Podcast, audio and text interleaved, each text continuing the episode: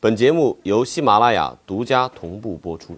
欢迎收看《超级言论》，欢迎下载并且使用四克足球 APP。您可以在各大应用推广商店能找到我们的存在，这也是《超级言论》独家播出的一个唯一平台。啊，在每期开篇呢，都会是闲言碎语，看我如何展示我的机智与博学。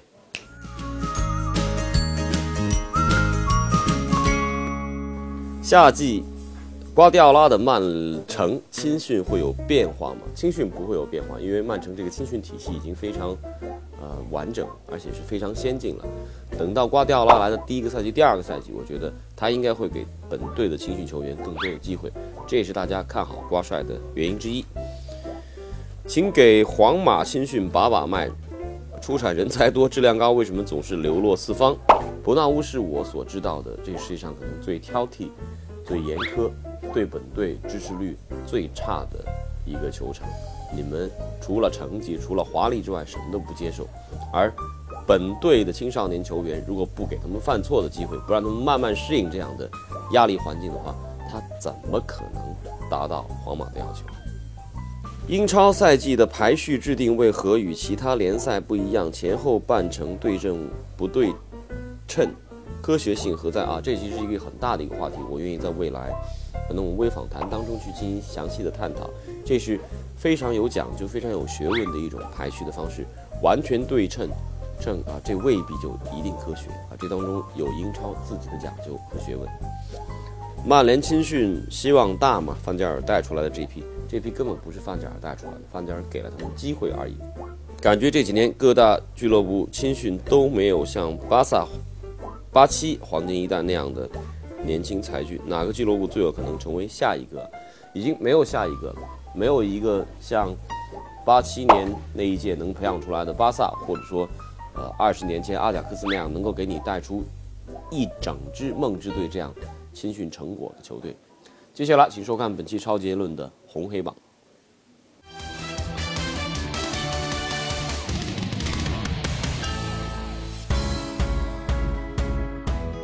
欢迎来到本期红黑榜，本周最红人物，中国国家男子足球队。最后一场四十强赛小组赛生死战，国足终于没有让我们失望。凭借着黄博文和吴磊的进球，国足二比零拿下卡塔尔。十五年后，再次在世预赛中战胜对手，而我们也在友军的帮助下，在连续三届世预赛提前出局后，成功晋级了最后的十二强赛。国足能文能武，实在是高。最黑人物 C 罗。葡萄牙主场面对保加利亚的比赛，皇马天王先是空门不进，而后又射失点球，反倒是保加利亚抓住机会打进一球，最终葡萄牙主场零比一负于保加利亚。呃，这个锅 C 罗来背吧。最佳瞬间。足坛传奇克鲁伊夫去世，整个足坛都陷入了悲痛中。荷兰与法国的友谊赛进行到第十四分钟，主裁判吹停比赛，全场集体缅怀荷兰飞人。这些瞬间不禁又让人潸然泪下。而在其他赛场，人们也都用默哀的形式追忆足坛传奇。最佳吐槽，目光再次回到国足的身上。战胜卡塔尔，成功晋级十二强赛，我们举国欢庆。网友神吐槽：现在想想，要是主场赢了香港，对卡塔尔这场就是打平就能出现啊，好可怕！感谢香港。一个叫拉什福德的小伙子，十八岁啊，以十八岁一百四十一天的年龄，成为了曼彻斯特德比当中最年轻的进球者。而他的成名呢，应该是在这之前，在欧联杯包括联赛。呃，首次联赛的首秀对阿森纳打进两球，这应该是曼联呃闻名遐迩的青训体系当中又一颗新星。但是在这之前，在范加尔启用包括拉什福德、包括门萨啊、包括杰克逊一众新人之前，曼联的青训体系其实遭到的是很大的质疑。这到底是范加尔具备了点石成金的青训妙手，还是有其他方面的原因？以及英超诸强，包括欧洲其他豪门？青训大概有怎样的特点？这期我们将会有请两位著名的足球评论员分别是来自于北京电视台的魏一东先生和苏东老师，和我们进行探讨。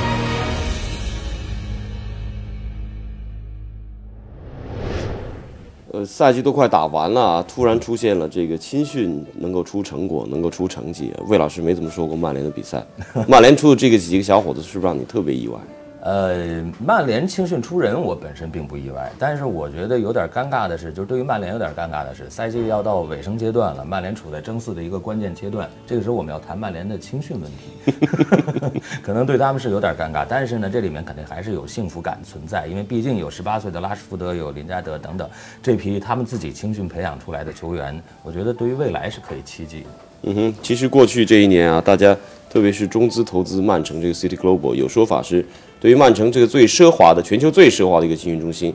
啊，也许有很多经验，未来值得借鉴。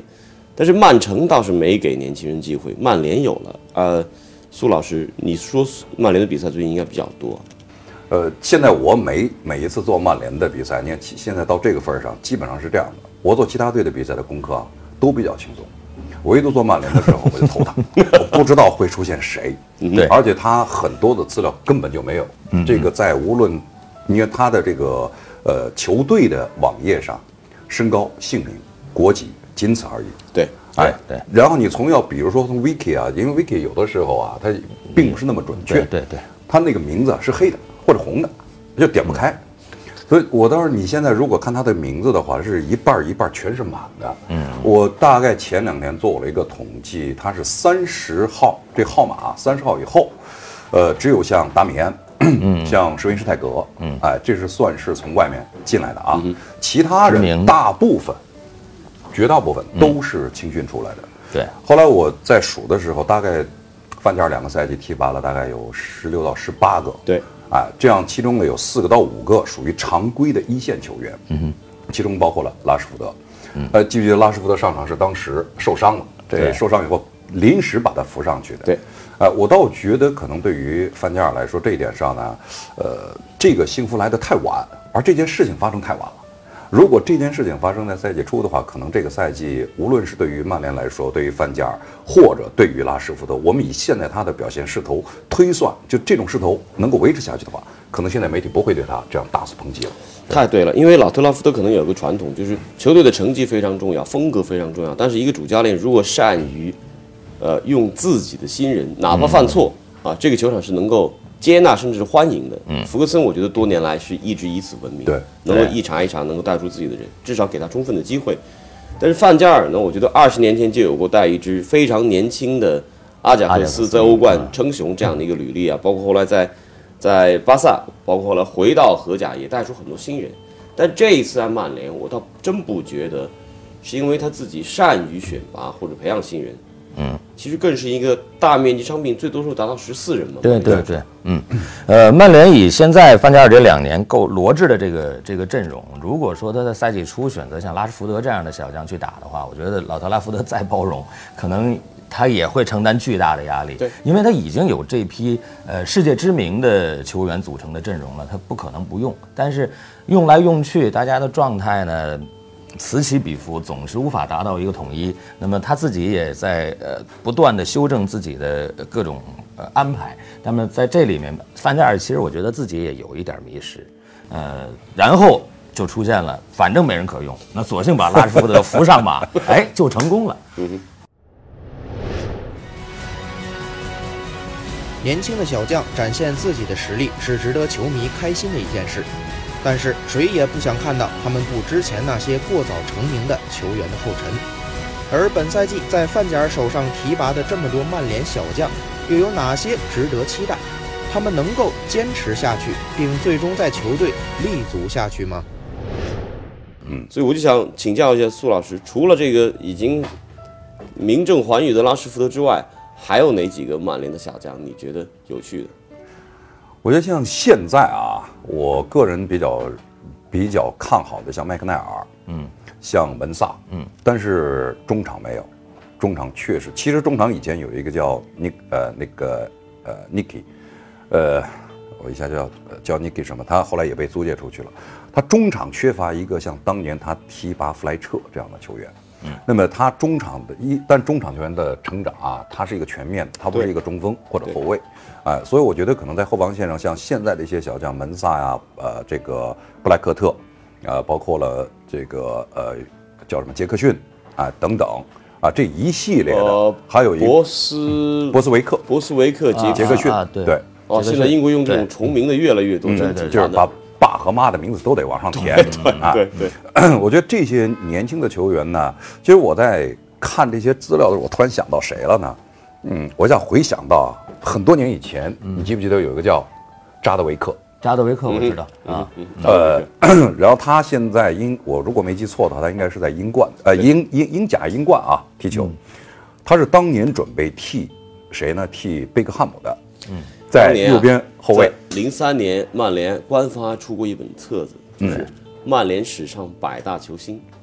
第九十九位是还是他。查德维克查德维克，对啊对对，当年我们教的也叫查德维克，查德维克长得像是不是像像老鼠一样的？啊对对对对，很怪。我印象特对他特别深的就是，刚好他出道，我忘了是第一年、第二年，我去英国，就看他们训练啊。哎，我说这个这小子跑得真快啊，真跟你说你他像了，然后当然这个说人形象不太好，但跑的真是跟地老鼠一样，你根本抓不住他，而且重心特别低。我记得当时的那个教练忘了叫什么，叫 Golden 还叫什么啊？呃，就说啊，他最大的特点，他很高，但重心很低。对，就是他的急转急停啊，是一般球员很难那什么的。但他后来说实话，用我们现在的话来说，他可能球商不是特别高，对就是他只能是一味的往前跑，啊，跑到底了传中，跑到底了传中，啊，不管有没有人都传中。你这样后来可能就逐渐的在 弗格森体系里边就站不住脚了。所以这个职业球员真的是顶级跟可能稍微差一点的，只有那么非常微弱的差别，我们也没办法用数据进行量化，对对是吧？你数据比较的话，可能都一样。所以有时候我觉得一个主教练真的是完全得依赖他的经验、他的临场的判断来决定是不是给这个人机会。对，其实你就说，咱们就说曼联，其实像刚才说的查德维克这种例子还有很多，你比如说什么理查兹，呃，后来还有一个什么这 E Eagles 呃 Eagles 对，伊戈尔斯包括甚至包括当年董方卓，是吧？这个就是少时我们看到，呃，有有才华，甚至福格森也认为他们都是有才华的。但是你一旦真打到这种顶级别的比赛以后，那个可能你的自信心、你的球商，呃，比你的技术要重要的多。对，是这样。近几年，曼联的青训系统饱受球迷诟病。反观吵闹的邻居曼城，却在巨大的投入下建立了世界一流的青训设施。然而，最终却是曼联涌现了众多优秀的小将。曼城如此豪华的青训设施，究竟又有怎样的问题值得我们去借鉴呢？我从这儿就得跳出来了，就咱们列举了这么多曼联跟他相关的一些青训，但是知道吗？过去这两年，曼联这个青训体系是受到批评特别多的。嗯，就在最近是这个尼基巴特啊，他是担任了曼联这个 academy 的头了。嗯，啊，他就说曼联的青训其实不差，但是在他之前，曼联青训既没有出人，而且呢，呃，他的这个球探体系和他一队的他啊这个呃青年队的教练只有十人。那我上上个月我去这个巴萨拉玛夏，他这个梯队的教练大概有三十五到四十，就是每一岁是一个年龄组，每一岁有两个教练，专职教练，而且每个这个专职教练整个这个体系呢，每周至少是有两次集体的大会，大家对于所有的这个呃教学和这个培训的这样的一套方针是要一以贯之的。曼联这方面做的并不好，而比较而言，曼城。完全是把拉玛西亚那个体系搬过去了，因为这个，呃，索里亚诺跟那个特吉克斯坦，他们就是从呃特吉克斯坦还是以前巴萨球员，巴萨他对这套非常清楚。但是为什么曼城没有能够出人？我觉得这个 一来呢需要时间，对，再一个，毕竟啊，你是选苗子的话，你比如说，呃，我举一个很简单的例子，我们在中国如果选乒乓球的苗子，那本身起点就很高，因为我们有成套的，而且一对一的，呃，很多年练下来的一系套的、呃一系列的东西。可是你要在英格兰，我就在想，你要找在英格兰找一个类似于伊涅斯塔，哦，OK，我们不要说伊涅斯塔了，我们在英格兰找一个加斯克因这样的人，你都找不着。对，嗯我觉得当时加斯克因九六年欧这个欧锦赛你当时让所有的人就是英格兰，他不是说这个球员不应该在这个队。对，他怎么能英格兰怎么能出这样的球员呢？因为他的第一呢，我觉得他一个土壤，再一个就是本身的风格。而曼城队可能呢，比如说，当然未来会怎么样不知道，但是我觉得如果你要在整个的英格兰来找这样的苗子的话，那可能难度稍微大一些。那可能眼光得放到全球，但放到全球的话，那就不是今天或者明天能够把它完成的事情。而且还有很多规则去限制你啊，十六岁以前的球员如何如何，是的所以他现在选材面儿在西班牙跟呃拉玛西亚比是不一样的。没错，而且我看这场曼市德比啊，你看，当时我看排出这个阵容，我一看年龄，这条防线全都是三十三十一岁以上的，那十一人里面只有哈特啊、费尔南迪尼奥、阿奎罗，嗯啊，还有这个斯特林，四个人是三十岁以下的，嗯，这个阵容已经非常老了。我有时候会把这个曼城比喻成一支雇佣军，这样这样听上去不是特别好，但是过去五年他恰恰是这样，对，雇佣军有很高的水准，嗯，这帮人打了五年，拿了两个联赛冠军，已经非常了不起的成就了。对，但到现在确实连大卫席尔瓦都已经三十岁了，嗯，但是在这样的状况之下呢，呃，他不是没有青训的人，嗯，可惜他用的机会不是特别多，是不是在成绩压力之下，哪怕你有最好的青训体系，你如果不给他机会的话，还是出不来。首先，我觉得佩莱格里尼不是范加尔，呃，他可能没有那样的魄力去让那么大的牌儿坐板凳，然后我用一个十七八岁的孩子在场上对打，对吧？呃，这是性格的一个问题。那另外一个呢，我觉得他的青训可能还需要时间成长。如果说贝基里斯坦这帮人，他们是大概五年前，五年三四年前，他们其实三年前才啊真正到位对，，三年前才到位。那么这几年的时间，你让他培养出一批球员来，我觉得这个肯定还是太短暂。呃，另外，我想我特别同意你刚才说的这个所谓雇佣军的说法，但是这没有任何贬义啊。呃，这支球队确实非常中超全都是强悍雇佣军。啊，对，确实非常强悍，但是每每到了最关键的比赛的时候，他们总是缺少一个核心力量。对啊，这个核心力量，我觉得你很难用语言去解释它，它是什么。你就好比兰帕德、特里在切尔西，嗯，你好比鲁尼在曼联，哎，咱们咱们说说是有有有点扯跑了，从这个 少年英雄扯到了这个这边有些老迈的雇佣军啊。但不管怎样，我觉得曼城未来，呃，瓜迪奥拉要来的话，我觉得对这个阵容一看，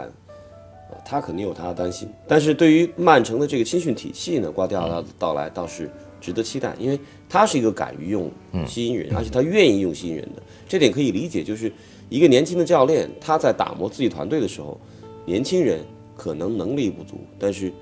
我觉得可塑性这可塑性会更强会要更强啊。这也许是曼城一个比较好的未来青训这些资源能够得到更好的支配的一个点。还有一个例子就是，其实还有两个例子，欧洲青训当中，一个切尔西啊，切尔西，你说他青训成功吗？他自己的青训体系不见得那么完善，但是他青训的球探体系很好。嗯，切尔西现在在全球各地租借出去的球员，三十二到三十三人，对，这里面其实有好多很强的啊，包括在那之前我们看到就是像这个德布劳内啊，包括卢卡库那时候买买进来的时候，他真的是球探的工作做得非常到位了。嗯，但是这三十几个人里头，为什么就没有谁能够出得来的，没有能够在一队站住脚的？嗯，我觉得他可能这种这种外租模式啊，可能还会再持续。它大概是前年吧，前年开始这种外租模式，呃，真正能打出来的，我觉得可能呃还需要两到三年的时间啊，能看到他的能力。而切尔西本身呢，它主力阵容已经够完善了，他这个作为一个生意模式，会不会是挺好的？应该是挺好的。但有时候也倒霉了，比如说你马蒂奇啊，你七八百万把他卖掉了，过了两年觉得我需要这些人，我两千多万把它买回来啊。就经常有这种事儿。呃，其实现在切尔西在外界外边租借的，我可能比较了解，还是英在英超租借的球员。你比如说沃特福德那个阿克，阿克非常好，我觉得阿克可能未来是一个可以成为切尔西主力的球员。随着特里的老迈，对我想如果他运气好的话，也许明年就可以回到呃他边位、中位好像都能打，身材不是特别高，但是机动性非常好。嗯我觉得我我形容 切尔西啊，这个赛季当时说他租借了三十三个，我在看了一一眼以后啊，就是就刚才其实现在最突出的也就是阿克了。嗯，你一下想就是你能想象，你能想起来一些球员哦，不错不错，但是他并没有说。你想想，阿克来了以后，他能够进入到主力阵容，但是其他三三十三个人，你把他全部回归到这个队里，能有几个人真正能进入到先发阵容？过去几年就是一个库尔图瓦，对，而库尔图瓦来了之后，他把切赫卖掉，其实这个对俱乐部来说不是是啊，所以我觉得我还是有一定损失的。对，我形容切尔西这个外租啊，属于想借机生蛋，但是不是不能说每一个人都找了一只好鸡。啊，生下了这个蛋，最终不见得是你的。像卢卡库这种蛋已经是蛋落他家了。，对对所以我我觉得吧，其实你看，我们都做英超这么多年了啊，给我的感觉就是一开始做阿贾克斯，我一直在做荷甲，那么到现在，这荷甲为什么到后来就崩盘了？就因为波斯曼法案。嗯，呃，那是我们亲身经历的事情。就从那以后，我就发现，一开始我们都不注重这个所谓的青训，但是一夜之间，就是阿贾克斯对分崩离析，哎，就突然发现这个青训很关键。但是久而久之，你发展到今天，你看九五年到现在二十年吧，啊，那么在这个时候呢，我现在发现这个青训啊，它已经不叫青训了，它是到处在抢人。对对其实他并不是说我这个人是好还是不好，是什么叫我一直在想什么叫球探？球探是你比如说我们在踢球，有一个老大爷在旁边看着，哎，严强这孩子不错啊，呃，我我去跟他谈，呃跟他爹妈谈谈，把他签了。现在不，现在呢就说，哎呦，这一堆孩子不错，我把他全全叫过来。至于行还是不行，那就说你自我负责，就是自生自灭。看你各自造化。所以，哎，我就觉得可能现在的青训，因为现在青训你要细看的话，包括了像，呃，包括了拉玛西亚，包括了马竞，包括了甚至这个，呃，沙尔克零四哎，沙尔克沙尔克零四，包括了南普敦，哎，他一下子呢，就是他经常一拢拢一堆，我给我感觉就是我买萝卜，啊，一买买一兜，完了搓搓堆儿买，买了以后这个好的我就留下了。其实为什么你看，为什么最近这两年南安普敦频繁的出这种人才呢？呃，你要看他的青训的一些计划呀、训练啊，他是挑的是什么呀？第一，身强力壮，嗯，就他要给你骨骼呀什么测一测，觉得你这你这孩子能长高。第二，速度快，快速度快哎，必须得快。他如果快的话，那就说你有了最基础的立足之本。所以你现在想想，像什么沃尔克特、张伯伦、贝呃贝尔，包括了阿森纳的这些钱伯斯啊等等，莱茵，呃，全是速度奇快的球员，啊，你像真正你现在的青训出技术的，呃，我还真没看出来就非常有这种出技术的。我觉得可能苏老师说这话真的是让人想想觉得挺可怕的。我觉得是我觉得现在的我们可能触及到了一个挺挺残酷的一个商业足球的真相。他的青训系统已经，因为他是现在你看现在太发达了，你在南美踢，我在南非，你踢完以后两分钟，你的视频就能放我桌上，哎对，小魏不错啊，然后来南非吧，然后你可能第二天你就买了机票从南美到南非了。过去你想想，你踢你得踢多少年才能熬出来啊？对，啊，但是恰恰是因为在这种快速的信息周转和交换当中，可能培育啊，给他足够耐心培养人才、这样的时空都在压缩，都在、都在减缩，甚至我我都觉得这些年看足球，越看越觉得相似。你说还有明确的，博斯克有一个很有名的采访，嗯，他说英国已经没有英国足球，对西班牙也没有真正西班牙足球，嗯，这种大同可能是在所谓的全球化推动之下趋同的一个影响，而足球本身过度的商业化，导致让你去细心去打磨、去去打磨人才这样的耐心都没有。没有这个产业链不给你有这种耐心的空间。呃，你这儿刚有一个孩子，呃还还不错，立刻欧洲不知道哪个队就突然过来了，然后那这国内现在就是就是这个状况。对。国内很多经纪人他是他在玩一种叫什么赌石，我可能啊，就像那个买买买原石啊，啊，买原石啊，就是我我可能一块儿我买五块石头，这五块石头我都扔到欧洲去，只要这里边能出来一块，我所有的资本成本都回来了，而且肯定是保保赚苏老师是买萝卜一个道理啊。对那那你档次比买萝卜高多了。因为现在中超的转会价格太高了。以前是萝卜白菜，现在已经到赌原石了。对对。欧冠八强战的最终四组对决分别为皇马对阵沃尔夫斯堡，拜仁对阵本菲卡，卫冕冠军巴萨遭遇马竞，两支土豪球队大巴黎与曼城正面对决。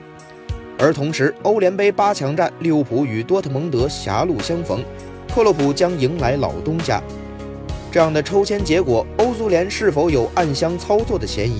又有哪些比赛是值得我们去期待的呢？OK，我我们最后再说一下这个另外一个周边的一个话题，就是这个欧冠、欧联这个抽签，是不是有些让你们感觉过于公平？有什么风浪吗？这里头？其实 打多特蒙德一定是一个特别有故事的呃比赛，尽管是欧联杯啊。平时如果说呃没有这样的对阵的话，可能我们很难有精力去特别的关注欧联杯。但是有了这么一组对阵以后，我相信很多人都会深夜守在电视机前去看。对对，呃，这个也是这个签儿抽的妙啊，抽抽的很妙，而且这里边意味太多深长啊克洛普，对吧？呃，这个这两个队在两两队历史上也气质又非常非常像，都是特别有热情。嗯，我原来刚开始主场唱的歌都一样。对对对对对，啊这是特别难得一点的。对，就多特蒙德也是选择这首歌作为他的队歌，这非常感人。有三个队嘛，还有凯尔特人也选这首歌，嗯所以我想这个真的是非常让人期待。恰恰就是克洛普赛前在抽签之前还说碰谁都行啊，这个多特蒙德也不错多特蒙德可以玩一点。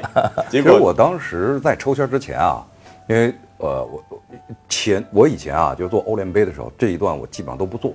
呃，因为打做完欧冠以后连着熬啊。但是呢，我就哎我这次我要做，做了一个双红会，嗯，然后做了一个热刺跟多特蒙德啊，然后看完第一场热刺以后，我就比较失望，啊，这个明显的波切蒂诺啊，就就把这场比赛就放啊扔了。哎，但是呢，当时呃在抽签的时候，克洛普说啊，就是他并不希望碰到多特蒙德。我脑子嘣一下，我说百分之九十，说什么是哎，啊基本上要碰。其实你要细看过往的一些抽签很有意思，嗯，就是他教练说啊，我不愿意或者怎么样，我特别希望怎么样，其实基本上跟他说的啊。一定会有蛛丝马迹的关联，嗯啊，我觉得这场，我说我当时还跟那个我做解说安排的时候，我我估计这俩得在一起了。我说你就安排我说这场，哦，真是难以想象这么强。当然，欧联杯确实因为这一场比赛而得以生辉。欧冠呢？欧冠有什么悬念吗？大家觉得，或者说似乎显得太平淡了。对我那天看完抽完签，我当时写过快评，我觉得最大的阴谋就是公平啊，欧足联太公平了。皇马、巴萨、拜仁和曼城，嗯，啊，对，就都也就是巴萨对马竞啊，这是稍稍实力更接近一些。对，那你说，呃，曼城对 PSG，我觉得这个实力有差距啊。皇马对狼堡，这也是也上千啊。也我觉得 你要看那八支球队的话，你也没法再怎么阴谋了。如果你真是八支球队有阴谋的话，那你未来的四强，对，你就真是看到就没了。嗯，哎，我在想，我当时看完了以后，这个抽签以后在想，马竞对巴萨，假如说我们掉一个啊，马竞对皇马，你你想想，在联赛里边这两支球队，这两支球队打巴萨谁都没什么把握，对吧？嗯。那么巴萨打这两个队呢？呃，我也不我愿意打这两个队就是我们公公平一点说，也没什么把握。对至少他这一对组合是让人有期待的。嗯，假如说马竞和皇马，我们假如啊，这可能巴萨球迷不愿意听，他们把巴萨淘汰了，进入到了下一强，那我就觉得好像无论你是不是巴萨的球迷，你会觉得少点什么。但是如果皇马和马竞，假如说有一支球队，OK 能进去的话，假如说巴萨也在里边，你会觉得哦，这盘菜这桌菜啊也有肉，也有。合理的。反正抽签结果出来以后，我就在想，哎呀，这样也挺好。如果说半决赛的一组对阵是这个沃尔夫斯堡，呃，这个这个，呃，沃尔夫斯堡多夫斯堡对本菲对对马卡，马对本菲卡，那我我我想我可能没有什么动力这个起来去看球啊，所以这么这么抽出来挺好。也是公平是让我们期待的。可能这个四分之一决赛有可能它进行的会比较嗯比较正常，但是欧冠恰恰最好看，包括欧锦赛、世界杯最好看的比赛，往往是发生在四分之一决赛。呃，根据我的经验是这样的，有应该有两场比赛，你应我们应该想象不到的，确实应该想象不到的。嗯，啊，你你你看啊，在过往，你你你回头想过去四五个赛季，真是真是，啊，你上一场比赛，呃，就八分之一决赛，拜仁尤文，谁想到了？真没错绝对想不到，对对吧？他每一每一轮，它一定会有一场到两场让你想不到的东西。当然，我们不能说这是编好的剧本啊，对对或者怎么样，但总会有有你想象不到的剧情和结果出现。所以说，我觉得可能还是有期待的。这就是我们看欧洲足球，我们跟随这么高水平足球的一个最根本的领域。嗯，对，谢谢两位，谢谢两位，谢谢两位。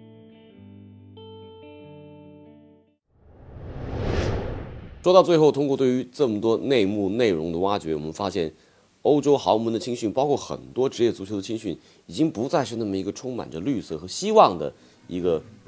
田野、一种平台。这当中可能掺杂有太多职业乃至于商业的元素，啊，青训也许根本没有我们想象那么单纯，这也许是可怕的一方面。当然，足球总会跟我们彼此的生活无法分割，足球就是我们生活的一部分，你不得不接受这样可能有些惨淡的现实。关于本期节目，关于更多您想了解的足球好玩的话题、有趣的资讯，推荐您下载刺客足球 APP，在各大推广平台和各大应用商店，您都能找到四合足球。另外，在每周我们都会有一个下午，用一整小时的时间，在微博的微访谈平台上和大家进行各种足球深度话题的互动。期待您的提问，也期待您通过关注“超级言论”、“小严今天录节目了没”啊这两个很奇怪的呃微博账号、微信的公众号来提出您的观点，发表您的看法啊，甚至提出您的问题。另外，我个人的微信公众号最近更新的很频繁，而且都是原创内容，也希望得到您的支持，谢谢。